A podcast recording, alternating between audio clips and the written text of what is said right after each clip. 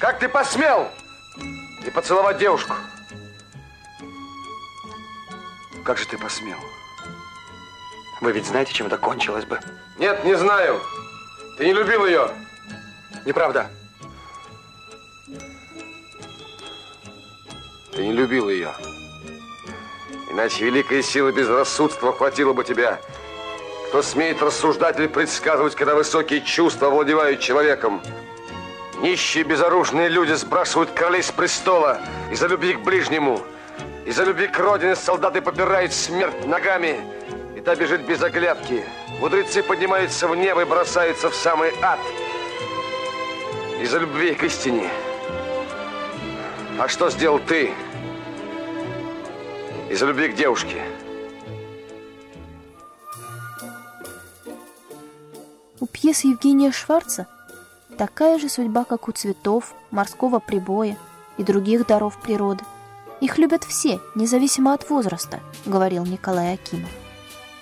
Их любят потому, что Шварц рассказывает о том, что естественно для каждого человека, о любви ко всем людям, о торжестве добра над злом. Это и есть обыкновенное чудо, совершенно необыкновенным человеком и писателем.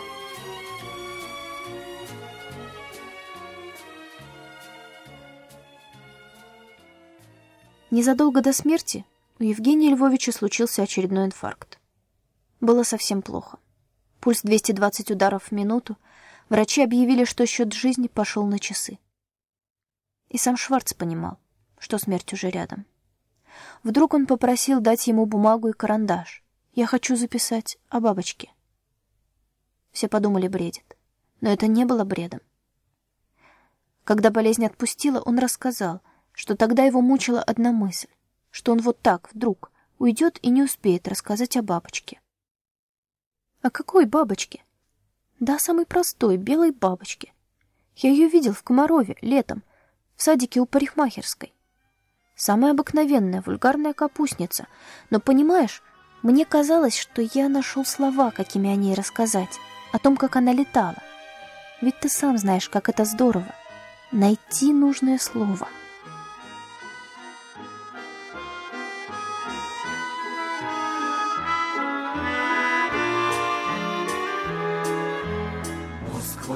годы и румяна, Незаметно и упрямо, Никогда не до конца.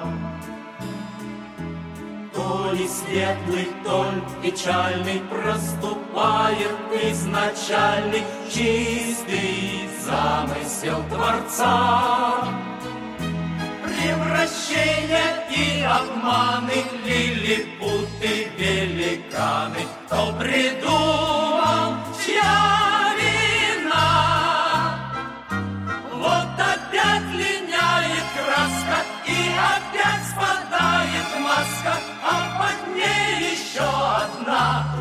Bye.